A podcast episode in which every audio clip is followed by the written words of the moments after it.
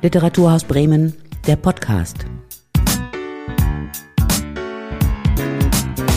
Am Mikrofon begrüßt Sie Felix Krause. In der heutigen Folge des Literaturhaus Podcasts geht es um Körper, um Anatomie, um Biologie und um Sexualität. Obwohl ich keine Medizinerin oder Biologin zu Gast habe, sondern eine feministische Kulturwissenschaftlerin. Ich spreche nämlich mit Olivia Helterlein. Olivia ist unglaublich umtriebig und produktiv.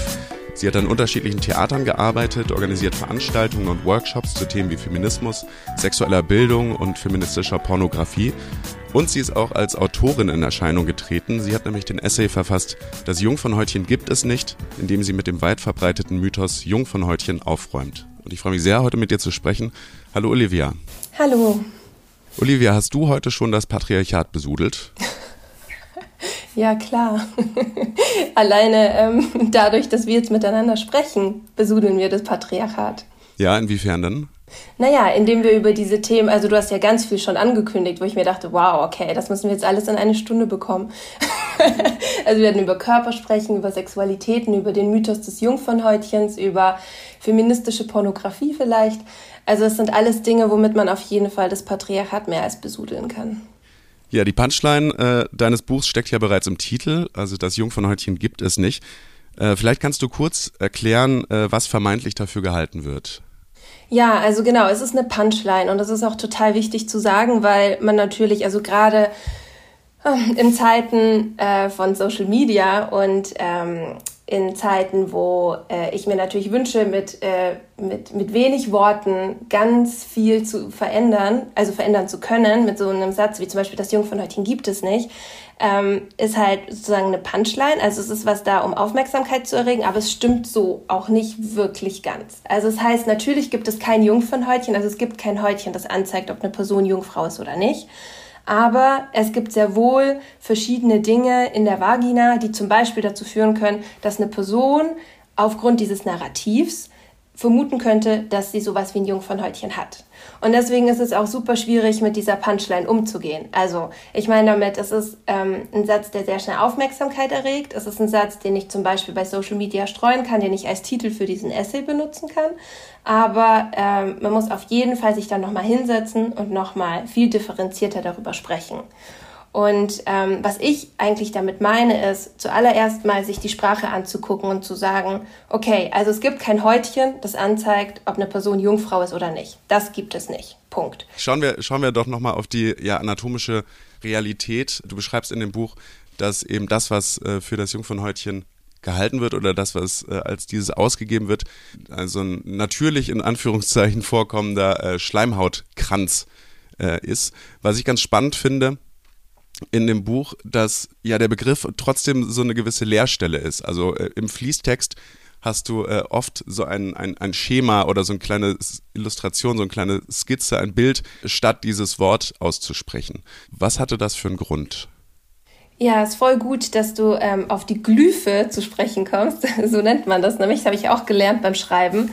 Weil das Schöne ja an diesem Essay ist ja auch, dass es ja auch eine Zusammenarbeit war mit einer Illustratorin, mit Aisha Franz. Ähm, was ich jetzt also doppelt schön finde, weil äh, gerade bei so Themen rund um Sexualitäten oder Körper oder auch Themen rund um welche Sprache benutze ich, weil wen meine ich damit oder wen schließe ich damit irgendwie aus, weil die Sprache des Patriarchats uns das irgendwie so beigebracht hat und wir es noch nicht besser wissen, ist halt manchmal so ein Weg über die Illustration zu gehen eigentlich sehr, sehr dankbar. Also zu sagen so, ja, wir ähm, zeichnen dann halt eben so, so einen Kranz und der ist dann so ein bisschen ähm, so auch uneben oder auch sozusagen so, äh, da sieht nicht jede Falte gleich aus und dadurch hat man gleich irgendwie so ein, so ein Bild von der Diversität und das finde ich zum Beispiel voll schön und das ist zum Beispiel auch entstanden eben in Zusammenarbeit mit Aisha, um dann zu sagen, ähm, welchen Begriff wollen wir denn eigentlich nutzen für dieses Buch und dann eben zu sagen, hey, lass uns doch vielleicht was illustrieren und dann können die Menschen beim Lesen selber entscheiden oder oder es passiert ja was beim Lesen. Ich meine, es wäre auch eine Frage an dich. Was passiert denn, wenn man diese Glyphe sieht? Also benutzt man dafür denn ein Wort oder, oder siehst du dann nur diese Illustration und hüpfst dann drüber? Oder was war bei dir der Fall? Ähm, ich, fand das, ich fand das einen genialen Griff, äh, weil ja das nochmal dieses Sprachdilemma irgendwie ganz gut illustriert hat. Dass du eben sagst, okay, die Sprache ist halt so unglaublich ideologisch geprägt ähm, dann benutze ich dafür jetzt einfach auch nicht diese Sprache, sondern schaffe irgendwie ein Bild, was aber alle verstehen. Also nach dem ersten Mal war mir klar, was du meinst, ähm, aber ich fand das äh, einen genialen Griff, wie gesagt, äh, einfach äh, da diese Sprachlücke zu lassen. Und es gibt ja trotzdem ja auch schon Bezeichnungen dafür. Also in dem Essay geht es ja eben ja auch ganz viel darum zu sagen, dass zum Beispiel auch in anderen Ländern, wie zum Beispiel in Schweden, auch schon vor Jahren ein anderer Begriff genutzt wurde. Also Slitkranz, ich weiß nicht, ob ich es richtig aussprechen kann, aber und auch, dass es ja diesen Begriff der vaginalen Corona, zum Beispiel auch schon vor Covid-Corona auch gab, ne? also so der griechische Begriff für Kranzkrone. Also es gibt ja auch schon Begrifflichkeiten auch aus der Anatomie, aus der ähm, aus der Medizin, die irgendwie da sind, aber die es halt irgendwie nicht so schaffen in unseren, in unseren Sprachgebrauch. Und gleichzeitig, also so, das ist die eine Sache, so zu zeigen, so erstmal Jungfernhäutchen ist irreführend, ne, weil es einfach drinsteckt, die Haut der Jungfrau. Also wie wäre es, wenn wir einfach nur was anatomisch ähm, wertfreies, aber korrektes nehmen, was ja auch ganz viele Layer hat von so, weil die Sprache rund um Körper ist ja ganz stark binär geprägt und das musste ich ja auch gerade im Hinblick auf dieses Thema auch lernen bis zur dritten Auflage. Also es gibt jetzt eine dritte Auflage und die wurde also wieder bearbeitet in der Sprache, weil sich halt auch so viel tut. Also auch die letzten zweieinhalb Jahre sich wieder so viel verändert hat. Ich mich natürlich verändert habe durch die Gespräche, gerade vielleicht auch mit Menschen, die sich nicht im binären System verorten. Also das ist so der eine Punkt zu sagen, welche Sprache gibt es schon und welche Sprache davon ist eben nicht diskriminierend, gerade auch für Menschen, die sich nicht im binären System verorten. Und dann noch die dritte Sache, warum genau brauchen wir denn auch eine Sprache für einen Begriff, wo ich ja eigentlich den ganzen Essay überschreibe, dass es niemanden was angeht, wie die Schleimhäute in der Vagina aussehen. Also es ist eigentlich schon wieder absurd zu sagen, die haben A irgendwie keine Funktion, B, man kann an denen überhaupt nichts ablesen. C, natürlich eine Vagina, eine Vulva verändert sich das ganze Leben über, so wie sich ein Ohr und eine Nase die ganze Zeit verändert. Ähm, und äh, irgendwie D, es geht nur die Person was an, wie oder mit wem oder wie oft sie Sex hat. Und dann aber gleichzeitig will ich irgendwie versuchen, einen Begriff dafür zu finden, für was, wo ich gleichzeitig ja will, dass, dass wir damit aufhören, uns auf diese zwei Zentimeter Schleimhautfalten zu konzentrieren. Und da war eben die Glyphe dann ideal, um es halt auch so ein bisschen so eine andere Ebene zu holen und zu sagen, so, ja, so könnte sie aussehen, wie so ein kleiner, wie so eine Bordüre oder so, genau, könnte. Das ist eben auch ein wichtiger Punkt, weil äh, wenn man sich dann diese Studien anschaut, äh, gibt es gibt dazu auch schon super viele Studien. Das ist ja auch so ein Punkt. Ich bin ja selbstverständlich nicht die erste Person, die sich damit beschäftigt, was gleichermaßen irgendwie super ähm, äh, skandalös ist, traurig und tragisch ähm, aber auch zeigt, wie wichtig es ist, sich damit immer noch zu beschäftigen. Und ähm, wenn man sich jetzt diese Studien anschaut, sieht man ja auch, dass es so, wie das jetzt wirklich aussieht, ist auch echt schwierig irgendwie. Man müsste eine Person von der Geburt bis ans Lebensende durchgehend fotografieren und eine andere auch und das dann miteinander vergleichen. Und dann denke ich mir so, okay, aber dafür, dass, dass dieses Ding einfach nur in der Vagina ist und ähm, wirklich keine Funktion hat, warum machen wir uns dann diese ganze Mühe? Ja, du sagst gerade, du bist äh, nicht die Erste, die sich mit diesem Thema auseinandersetzt und die das äh, äh, öffentlich oder in, in, Büchern kritisiert. Wie erklärst du dir das, dass sich das äh, besonders eben so diese, diese ideologische Sprache so lange hält? Du zeigst zum Beispiel, wie der Begriff Vagina, der aus dem Lateinischen äh, kommt und übersetzt Scheide bedeutet, wie der eben ja die weibliche Sexualität ähm, auf die Empfängnis des Penis funktionalisiert und reduziert. Oder der Begriff Scham, der ähm, der Sexualität extrem aufdringlich irgendwie anhängt. Du schreibst etwa, wie kann ein Schambereich bestehend aus Schamhügel, Schamhaaren und inneren und äußeren Schamlippen zu einem positiven Körpergefühl führen? Ja, wie erklärst du dir das, dass äh, diese Begriffe, diese Sprache sich so lange und hartnäckig hält? In dem Essay äh, erklärst du ja auch, dass der Begriff Vagina das erste Mal 1599 für weibliche Geschlechtsorgane benutzt wurde das ist ja eine unglaublich lange Zeit, das sind ja über 400 Jahre. Wie kann das sein, dass sich diese Begrifflichkeiten so lange halten? Ja, das ist eine sehr wichtige Frage und die kann ich jetzt so auch nicht äh, mit ein, zwei Sätzen ähm, beantworten, weil ich selbst ähm, immer noch äh, versuche, das wirklich herauszufinden. Also ich meine, natürlich kann ich jetzt sowas sagen wie, das liegt daran, dass wir in patriarchalen Strukturen leben. Und das liegt daran, dass in diesen patriarchalen Strukturen der Fokus, ob es um Körper, ob es um Sexualitäten, ob es um Gesellschaft, ob es aber auch um Moral geht, ne?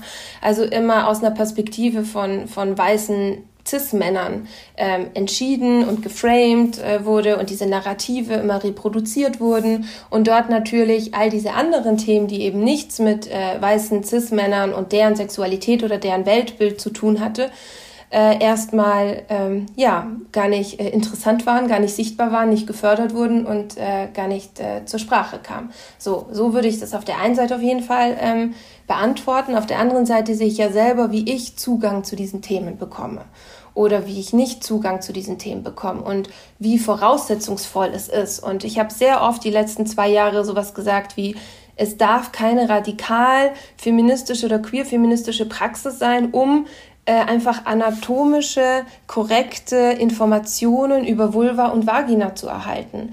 Es ist es aber. Also es fühlt sich so an. Also ich muss irgendwie sehr selbstbestimmt in ein feministisches Zentrum gehen, mir feministische Literatur äh, besorgen, mit ähm, Menschen darüber sprechen, die sich damit eben beschäftigen, irgendwie ehrenamtlich, aktivistisch etc. Und das ist so voraussetzungsvoll. Also es hat so viele Hürden. Das ist ähm, also es ist nichts, was mir irgendwie vom Schulsystem mitgegeben wird. Es ist nichts, wo ich äh, einfach ganz selbstverständlich als ähm, Person mit Menschenrechte mitbekomme. Und ich meine, das ist, glaube ich, schon so ein Punkt, ähm, ähm, wo ich so gemerkt habe, wie, ja, wie, wie einfach wie sehr dieses Verständnis in der ganzen Gesellschaft fehlt, dass das ein Thema ist, das einfach von vornherein mitgegeben werden sollte. Und damit meine ich tatsächlich sowas wie, wie sprechen wir über Körper im, im Kindergarten, so. Äh, wie sprechen wir darüber in der Schule? Wie äh, spreche ich mit Ärztinnen darüber? Und das sind ja alles so Punkte, in denen ich jetzt so immer mehr so Einblicke bekomme. Also zum Beispiel, wenn ich Workshops gebe oder gemeinsam Veranstaltungen mit kritischen MedizinerInnen ähm, zusammen ähm, veranstalte oder eben sozusagen für die Sachen veranstalte, dann erfahre ich, was die lernen und was die nicht lernen. Also ich lerne zum Beispiel mit denen mit, welche Sprache die vermittelt bekommen im Studium und das sieht nicht gut aus. Also es ist keine Sprache, ähm, die zum Beispiel weggeht von diesen Schambereichen. Es ist keine Sprache, die außerhalb des binären Systems funktioniert. Und das sind ja Personen, die unsere Körper mitbestimmen, die Narrative über unsere Körper mitbestimmen, die mitbestimmen, was richtig, falsch, was gesund ist. Natürlich auch was schön ist. Ne? Also es geht auch dann um, um Chirurgie. Und ich meine, das ist nur ein kleiner Bereich.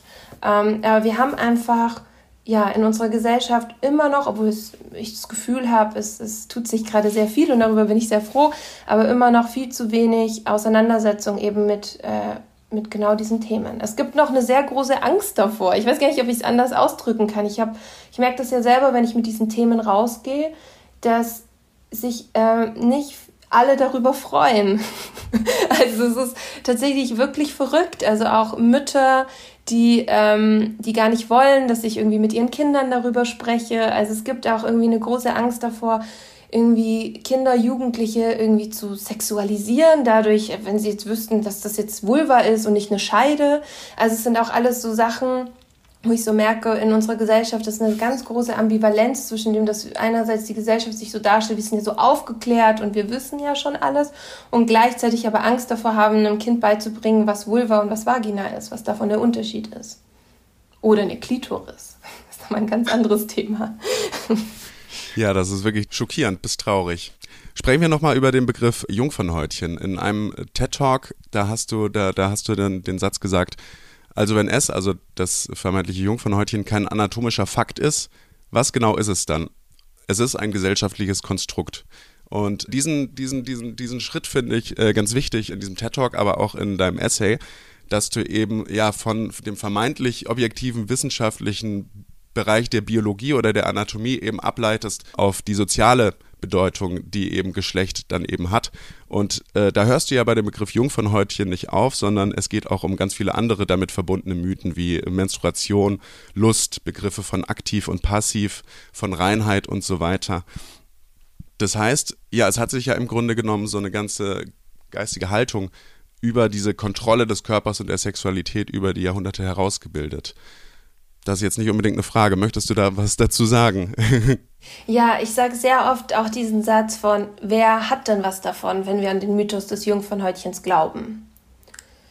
Und ich finde, da steckt irgendwie schon sehr viel drin, weil ähm, ja, es geht um Kontrolle. Ich meine, also wenn wir uns diesen Mythos nochmal ganz genau anschauen, dann sagt er ja sowas wie, dass quasi eine Person von außen der Vagina ansehen kann, ob sie schon mal Penisbesuch hatte. Ne? Und ich drücke das jetzt also äh, so äh, mit Absicht so nett aus. Aber der Punkt ist ja genau folgender. Es hat einfach nur was mit Kontrolle zu tun, zu sagen, ich kann dir ansehen, ob du sexuell aktiv bist oder nicht. Ist auch nochmal fragwürdig, so, ne, was heißt sexuell aktiv? Das ist ja auch eine sehr äh, konservative Perspektive von, dass jede Person mit Vagina nur sexuell aktiv sein kann, indem sie mit einem Penis sexuell aktiv ist und dann auch durch äh, ähm, Penis in Vagina Sex, ne? Also das kann man ja auch nochmal äh, aufdröseln und sagen so, ja, ähm, Sex ist so viel mehr und äh, es muss nicht äh, nur Penis und Vagina sein, ganz im Gegenteil. Und selbst wenn Penis und Vagina involviert sind, muss da auch nicht sozusagen immer dieser Penetrationssex der Sex sein. Also, aber das ist auf jeden Fall dieses Narrativ. Und dann geht es ja nicht nur darum, dass ich das jetzt äh, der Person ansehen kann, sondern eben, was ja viel fataler ist, dass es sehr oft Konsequenzen hat. Und diese Konsequenzen, die unterscheiden sich ja auch nochmal. Also es kann ja eine Konsequenz haben von, ich nenne es jetzt mal so in Anführungszeichen nur äh, Slut-Shaming, also dass ich der Person, ähm, dass ich sie dadurch irgendwie schlechter ähm, bewerte, charakterisiere durch, äh, durch ihre Sexualität, durch ihre Aktivität, sie dadurch irgendwie niedermache, was auch sehr oft gerade bei ähm, eben bei Frauen zum Beispiel ähm, so weit führt, dass ja sozusagen die komplette Persönlichkeit dadurch auch abgewertet wird durch äh, die Aktivität in der Sexualität oder durch irgendwie wechselnde äh, Partnerinnenschaften. Aber das ist sozusagen die eine äh, Konsequenz. Aber dann gibt es ja auch noch viel krassere Konsequenzen. Ne? Also es kann ja auch Konsequenzen haben von bisschen, dass es irgendwie in den eigenen familiären, patriarchalen, kulturellen oder auch ähm, äh, radikal religiösen ähm, Strukturen dann heißt, du gehörst nicht mehr zur Familie, ja, du gehörst nicht mehr dazu oder es gibt Gewaltdrohungen oder es gibt sogar Gewaltausübungen, ja. Und ich meine, das sind halt ähm, das zum Thema äh, kulturelles Konstrukt. Es ist eigentlich ein sehr ähm, enges und äh, patriarchales Konstrukt, weil ähm, aus dem Narrativ heraus eben nur die Männer, sage ich extra so, äh, was davon haben, wenn sie Kontrolle dann über den Körper der Frau haben. Weil eine andere Funktion hat dieses Jungfernhäutchen nicht. Und das, was du auch eben schon betont hast, was damit alles einhergeht von Reinheit und Nichtreinheit, das durchzieht sich ja wirklich in unsere Gesellschaft so weit, dass wir manchmal gar nicht mehr verstehen, wo eigentlich diese Wurzel ist. Ja, also wie wir ähm, das zum Beispiel auch äh, Verhaltensweisen wie Kinder auch schon erzogen würden, wie sexistisch das eigentlich ist, ja. Also auch mit dem so, ähm, wer darf äh, äh, rumtollen, wer darf rumrennen, wer darf Sport machen, wer darf Spagat machen, wer darf seinen Körper ausprobieren und wer darf das nicht. Also wirklich so wörtwörtlich, wer muss die Beine zusammenhalten, so, ne? Und wer darf sie öffnen. Und deswegen äh, finde ich auch eben auch diesen Satz, ähm, so passend, so, ähm, ich stelle auch sehr oft so diese Frage nach, wer hat eigentlich Angst vor der offenen Vagina? Weil dieses Narrativ ist ja ein Narrativ der geschlossenen Vagina. So. Und wenn man die geschlossen hält und wenn man sich ruhig verhält und die Beine geschlossen hält, dann ähm, ja, wirkt sich das auch positiv auf, äh, auf den Charakter aus. So. Und das ist ja das Gefährliche in unserer Gesellschaft, dass wenn wir anfangen, Menschen darüber eben zu, zu werten, über die Sexualität. Ja, äh, offene oder geschlossene Beine finde ich ein gutes Stichwort. Es gibt in dem Buch zwei Erzählungen, wenn ich das äh, ja so richtig interpretiert habe. Den, den Hauptessay, und dann noch so einen blau hinterlegten Teil, in dem du persönlich so deine eigenen Beobachtungen, Ängste und so weiter schilderst. Und da gibt es eben auch eine ganz starke Szene, in der du mit äh, gespreizten Beinen vorm Spiegel sitzt und deine eigene Vulva betrachtest. Äh, da würde mich mal total interessieren, äh, wann hast du das denn zum ersten Mal aktiv oder absichtlich äh, gemacht? Und wann ging generell so dein, dein Interesse zu dem gesamten Themenkomplex los? Und auch so eine, deine, deine Politisierung in die Richtung? Ja, also ich kann dir jetzt kein Alter nennen, aber es war auf jeden Fall viel zu spät. Und ähm, weshalb ich diese Szene gewählt habe für den Essay, ähm, ist nochmal aber aus einem anderen Grund, und zwar aus dem, dass, ähm, und das, also klar, das ist was jetzt sehr Persönliches, aber das ist auch, wenn ich mich mit anderen äh, Personen darüber unterhalte, erzählen die mir sehr ähnliche Sachen, ist, dass gerade wenn man anfängt, sich mit äh, queer-feministischen Themen zu beschäftigen und das aus einer sehr theoretischen Perspektive macht, zum Beispiel auch über das Studium, darüber, dass man dann vielleicht in Kollektiven zusammenkommt, dass man aktivistische Arbeit macht und ähm, dass man vielleicht dann auch schon ganz viel gelesen hat und ganz viel verstanden hat und auch ganz viel wütend war und schon ganz viel geweint hat und auch ganz viel glücklich und frei war. Aber dass es eine sehr intellektuelle Sache ist und sich im, erstmal im Kopf verortet. Und das ist eine Sache, mit der, also die ich ganz stark spüre, so dieses, das dann aber wirklich in den eigenen Körper abzuleiten. Also so wirklich zu sagen, okay, was bedeutet es tatsächlich für mich, dass das eine Vulva ist? Was bedeutet es für mich, dass es eine Diversität gibt und nicht ein schön oder hässlich? Oder was bedeutet es, dass ich auf einmal äh, nicht mehr in, in Schambereichen denken muss, sondern auf einmal einfach nur in total äh, anatomisch neutralen Bereichen denken kann oder sogar in Freudenbereichen denken kann. Das ist ja eine, nochmal ein, ein ganz spezieller, eine ganz spezielle Entscheidung, die nicht nur damit einhergeht, so, oh, ich habe jetzt dieses Buch gelesen und ich habe es kapiert und ich habe jetzt von Mithusianial äh, Vulva gelesen und jetzt bin ich irgendwie untenrum frei oder so oder irgendwie Margarete Stokowski gelesen und jetzt ist alles klar. Nee, überhaupt nicht. Also das ist sozusagen nochmal ein ganz anderer Prozess. Und wenn man natürlich 25 oder manche Leute auch 35, 40 Jahre lang sich nie damit beschäftigt haben und halt diese Scham so internalisiert haben und auch diese, ähm, diese Narrative und auch diese Perspektive auf den eigenen Körper, dann hat man diesen Blick, man hat diesen Filter. Und das wollte ich eigentlich mit dieser Szene auch ähm, und auch noch mit einer anderen Szene nochmal so zum Ausdruck bringen, dass selbst wenn ich das intellektuell für mich irgendwie verstanden habe, spüre ich es aber vielleicht noch überhaupt nicht in meinem Körper. Und es ist immer noch ein sehr langer Weg, damit auch so zu leben. Ja, an einer anderen Textstelle äh, gestehst du dir eben nämlich auch ganz explizit ein, dass du eben auch Teil dieser, dieser sexistischen, patriarchalen Gesellschaft äh, bist und deshalb natürlich auch durch sie geprägt bist und beeinflusst bist und in ihr sozialisiert bist. Ja, es ist wahrscheinlich ein, ein lebenslanger Lern- und Kampfmodus. Absolut, genau. Mhm. Was gibst du äh, denn zum Beispiel bei Workshops anderen Menschen mit, die sich äh, vielleicht noch schwerer äh, als du damit tun, sich von solchen erlernten Mustern zu emanzipieren? Ja, also eigentlich ist es, ähm, es beginnt mit den Basics. also es beginnt tatsächlich erstmal mit ähm, einer neuen Sprachmöglichkeit, einer neuen Perspektive auf den Körper, in den Workshops ist es mir aber auch total wichtig, ähm, vor allem auf sehr viele Errungenschaften von anderen Aktivistinnen und äh, anderen äh, queer-feministischen Personen hinzuweisen, also auch zu zeigen, was es alles schon gibt und woran das auch liegt, dass es immer noch marginalisiert wird oder immer noch unsichtbar gehalten wird oder mm, also auch so ein bisschen so zu versuchen, die Hürden leichter zu machen, also um auch einen Zugang zu diesem Wissen zu bekommen, auch zu zeigen, worauf wir eigentlich aufbauen, wo wir eigentlich schon sind, aber gleichzeitig auch äh, Studien. Studien finde ich total wichtig, auch zu zeigen, dass es auch wirklich schon vieles gibt in der Wissenschaft, was sich auch diesen Themen beschäftigt trotzdem. Ähm, also es ist eher sozusagen so, was das Wissen jetzt und die Theorie anbelangt, ist es eher wie so ein bisschen so ein buntes Potpourri aus so, was ähm, passiert auf Social Media, was ist schon vor 30, 40 Jahren geschrieben worden, was ähm, gibt es für medizinische Studien, aber auch was für Lücken gibt es. Ne? Also eben auch, ich erzähle ganz viel von den Erfahrungen eben zum Beispiel mit den kritischen Medizinstudierenden, was die lernen, was sie eben nicht lernen. Ähm, ich erzähle, was an Schulen passiert, was an Schulen, ähm, ich schaue mir Schulbücher gemeinsam mit den Leuten an, so was die für eine Sprache benutzen, warum dort Dinge beschrieben werden oder nicht beschrieben werden, andere Aufklärungsmaterialien. Ähm, ja, genau. Und ich merke aber, dass Genau, das ist so das eine, das Wissen, aber das andere ist schon, dass es eigentlich jedes Mal in so einer Situation diese Momente gibt, dass die Leute, die da sind, wie so einen Moment haben von, okay, ich bin damit nicht alleine oder ich bin nicht die einzige Person, die irgendwie diese Gefühle und diese Gedanken darüber hatte.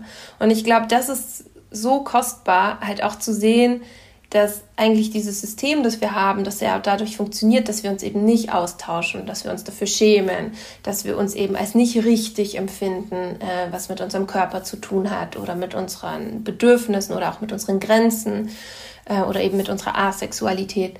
Und dass es dann immer so diesen Moment gibt von, okay, wow, äh, gibt es auch andere Leute, die ganz ähnlich denken oder die auch darunter leiden oder die sich auch diese und diese Gedanken gemacht haben. Und das, glaube ich, gibt einem auch so, so eine Stärke zu sehen, man ist überhaupt nicht alleine damit. Ja, sprechen wir doch ein bisschen über die Entstehungsgeschichte von äh, Das Jungfernhäutchen gibt es nicht. Das hatte übrigens den äh, geistreichen Untertitel, wie ich finde, ein breitbeiniges Heft. Ja, es ist großartig, ja. Und äh, ist in der sehr schönen Reihe Maro Hefte, Essay und Illustration im Maro Verlag erschienen. Äh, du hattest ja auch vorhin schon kurz erzählt ähm, von deiner Zusammenarbeit mit der Illustratorin Aisha Franz. Wie kam denn äh, ja so diese ganze Produktion zustande? War von vornherein für dich klar, dass du das sehr bunt haben möchtest mit Illustration oder hattest du zuerst den einfach nur geschrieben und an Verlage geschickt und die haben das dann irgendwie äh, so konzipiert oder wie ist da der Ablauf gewesen? Genau, der Ablauf war äh, komplett anders als das, was du jetzt beschrieben hast. also tatsächlich war es so, dass äh, der Maro Verlag, ähm, da gab es ja schon in den 90er Jahren irgendwie eine Reihe von den tollen Heften. Und äh, Sarah Kiesmeier und Kolja Burmeister hm, haben äh, eben die Idee gehabt, das wieder aufzugreifen, diese Reihe. Und äh, damals in den 90er Jahren war es so, dass äh, die tollen Hefte vor allem ähm, illustrierte Hefte waren, also wo es vor allem um Illustrationen ging. Und die beiden aber meinten dann so, sie hätten total Lust auf eben gesellschaftskritische Essays, äh, die dann aber eben auch illustriert werden und wo der Fokus sozusagen auch stark auf dieser Illustration trotzdem immer noch bleibt. Und deswegen gibt es ja zum Beispiel ja auch ein, ein Plakat, das mit äh, dabei ist und das ist ja auch in so ganz fancy, tollen Farben gedruckt, wo ich mich auch überhaupt nicht auskenne. Also es ist eigentlich was ich total äh, spannend finde an diesem Heft, ist so, dass dieses Heft an sich jetzt ohne den Inhalt eigentlich schon so ein kleines Kunstwerk ist. Also eben durch, durch diese Bindung, durch diese Farben, durch dieses Konzept. Und dass dadurch eben dieser Inhalt, den ich ja dann so mitbringe, durch den, äh, durch den Mythos des Jungfernhäutchens, dann nochmal so eine, so eine weitere Ebene aufmacht, äh, was ich halt ganz toll finde, weil es eben nicht nur eine Aufklärungsbroschüre ist, sondern sozusagen in diesem in, in diesem künstlerischen Rahmen eingebettet wird. Und äh, zu der ganzen Entstehungsgeschichte so, dass eben äh, Sarah und Kolja äh, eine, ähm, ja, eine Person gesucht haben, die darüber schreibt. Also die haben sozusagen immer wieder diese Ideen zu diesen Heften. Ähm, gibt scheinbar eine ellenlange ähm, Word-Datei. und äh, die haben sich auf die Suche gemacht und irgendwann sind die dann bei mir gelandet.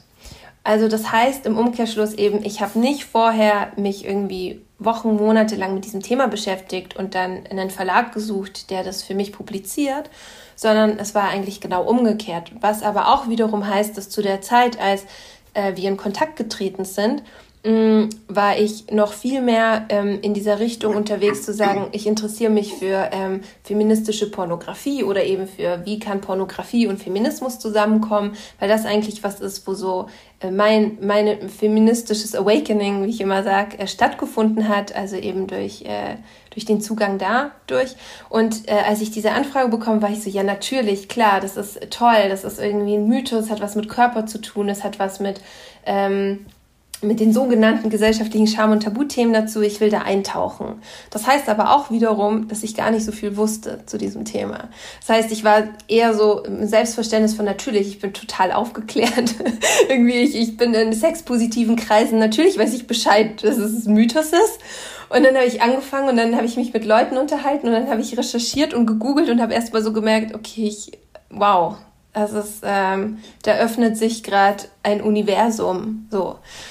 Du hast eine bunte, vielbespielte Homepage. Du hast äh, zusätzlich auch noch einen Blog namens Olivias Notatka, in dem du alles Mögliche aufschreibst, kleine Gedanken, größere Gedanken, was dich gerade umtreibt, was du gerade tust. Seit wann führst du diesen Blog und führst du den eher so als ja, persönliches Tagebuch oder als öffentliches Archiv im Internet? Hm. Also das mit dem Blog äh, das hat vor allem damit begonnen, weil ich mich ähm, im, im Herbst, also eigentlich ziemlich genau vor einem Jahr, dazu entschieden habe, ein neues Buchprojekt zu beginnen. Und dann auch angefangen habe, so zu recherchieren, erstmal nach so, was ist eigentlich möglich, also welche Förderungen sind möglich, welche Unterstützung kann ich mir holen, in, was brauche ich eigentlich, um dieses neue Buchprojekt zu schreiben, also auch so für mich, so, so ganz klar so, äh, wie kann ich das äh, realisieren und ähm, Und dann ist halt diese, diese äh, Oliviers Notatka, das ist übrigens polnisch und Notatka heißt Notizen, ähm, ist dann so die Idee entstanden zu sagen, ich will noch viel mehr so essayistisch Gedanken aufschreiben und die einfach so publizieren und zur Verfügung stellen. Ähm, die erstmal, wie du ja auch richtig erkannt hast, so auch gar nicht so vielleicht so den Anspruch haben, so immer ähm, diesen Input zu erfüllen von äh, den anderen queer-feministischen Sachen, die ich sonst so mache in Workshops. Was aber, ich würde sagen, es ist allgemein so, dass ich ähm, ein bisschen ein Dilemma habe. Vielleicht ist es ein großes Wort, aber mit wie kann ich Dinge ähm, zur Verfügung stellen im Internet. Also ähm, ich merke zum Beispiel, also ich bin ja auf Instagram und ich merke zum Beispiel, dass das aber eine Plattform ist, bei der ich mir sehr, sehr schwer tue, immer noch wirklich diese komplexen und sehr, ähm, ja, diese Themen, die, die so wie jetzt einfach ein Gespräch brauchen, um auch Sachen wirklich differenziert auszubuchstabieren, ähm, einfach so in Kürze darstellen zu können. Und ich merke, dass ich sehr oft sehr unbefriedigt davon bin, dass ähm, ich halt nur diesen kleinen Raum habe und dass es zu ganz vielen Missverständnissen kommt und dass ich sehr oft dieses Gefühl habe, ich will eigentlich noch viel mehr sagen und eigentlich wäre es viel wichtiger, das noch auszuformulieren oder das. Und, ähm, und das war eigentlich auch so eine Sache mit dem Blog, dass ich mir dachte, ich will auch eine Form benutzen, in der ich einfach so viel schreiben kann, wie ich will. So. Und in der es auch einfach mein Blog ist, wo es nicht ähm, unbedingt darum geht, dass das sofort kommentiert wird, so. Und ich habe auch gemerkt durch den, durch den Essay und jetzt auch durch die Notatka und auch durch das neue Buchprojekt, womit ich ja jetzt ja auch im DLL bin in Leipzig, dass ich einfach ähm, viel mehr Raum brauche und mir auch nehmen möchte, um über Themen zu schreiben. Ja, den, dein neues Buchprojekt oder dein, dein äh, Studium da am DLL in Leipzig, äh, das hast du da eben auch so ein bisschen kommentiert. Ja, vielleicht nicht unbedingt kommentiert, aber so ein bisschen paar Gedanken dazu halt aufgeschrieben. Ich fand das, ich fand das äh, total spannend. Äh, so richtig inhaltlich wurde es allerdings noch nicht. Was kannst du denn zu deinem Buchprojekt äh, bereits erzählen? Ja, es ist spannend, weil ich will eigentlich immer total viel über mein Buchprojekt reden und merke so, dass alle anderen Menschen, die an neuen Büchern äh, schreiben, immer nie was dazu sagen wollen. und ich mir jetzt so dachte, hm, wie viel sage ich jetzt dazu? Aber es ist halt auch witzig, weil ich ja natürlich am DLL so permanent darüber rede, weil es ja darum geht, ähm, mit äh, sechs anderen Menschen ja sozusagen alles auszusprechen und zu teilen. Ähm, aber ich denke, ich kann, also ein bisschen was kann ich auf jeden Fall teilen. Ähm, es ist, ähm, es ist ein, also ich sage auch immer Buchprojekt, weil ich mich genretechnisch auch noch sehr schwer tue. Vielleicht ist das eine Sache, die ich noch nicht so teilen kann, weil es Perspektiven und Sachen gibt, die eher autofiktional sind. Und dann gibt es halt Dinge, die sind fiktional. Wobei das ja natürlich eine Sache ist, wo, ähm, wo ich mich eh so frage, in der Literatur ist ja eh immer spannend sozusagen, war, was, also, was ist jetzt Fiktion und was eben nicht. Ähm, und ähm, aber spezifisch um die Themen geht es eigentlich ein bisschen in eine andere Richtung. Also es geht um Polen und es geht um Deutschland und es geht auch um Migration. Ähm, es geht äh, aber auf jeden Fall um politischen Aktivismus. Also es geht auch darum, ähm, warum, also es geht um Frauen. Ähm, es geht auch darum, warum Frauen auch politisch aktiv werden, was es auch damit zu tun hat, ja, zum Beispiel was jetzt die Mutter gemacht hat oder die Großmutter oder welche Art von, äh, von Aktivismus eigentlich auch politischer Aktivismus sein kann. Das sind so meine Themen in meinem neuen Buchprojekt. Und, und natürlich ist äh, irgendwie alles, was ich jetzt an feministischen Themen so mitgenommen habe, die um Körper, die was mit Körper zu tun haben, die aber zum Beispiel auch mit Recht auf Abtreibung zu tun haben, die aber auch auf Recht auf äh, freie Sexualitäten zu tun haben, sind dann natürlich mit drin aber es ist kein Sachbuch. Und das war mir jetzt irgendwie auch wichtig, also das jetzt nochmal auch so ähm, für mich auszuprobieren und zu schauen, so, okay, was, äh, wie kann ich denn noch anders diese feministische Haltung, die ich habe und dieses Wissen, die ich, das ich habe, wie kann ich das nochmal in einer anderen künstlerischen, literarischen Form eigentlich wiedergeben? Ja, ich bin auf jeden Fall gespannt. Ich finde, du hast eine schöne Sprache, einen schönen Stil, sowohl in dem Essay als auch ganz anders äh, in deinem Blog. Ich bin da extrem gespannt, was da rauskommt, auf jeden Fall. Hast du dir sowas wie einen Zeitplan gesetzt? ja, also der Zeitplan ist ja, dass wir ähm, in den zwei Jahren ähm, fertig sein dürfen mit dem Buch. Aber gleichzeitig denke ich mir so, das erste Semester ist fast vorbei und ich dachte auch schon, ich werde viel, viel weiter sein. ähm, ja, das mit der Zeit ist vielleicht das, was ich vorhin auch meinte mit der Notatka. Ich genieße es eigentlich gerade, ein bisschen Zeit mir auch zu nehmen dafür.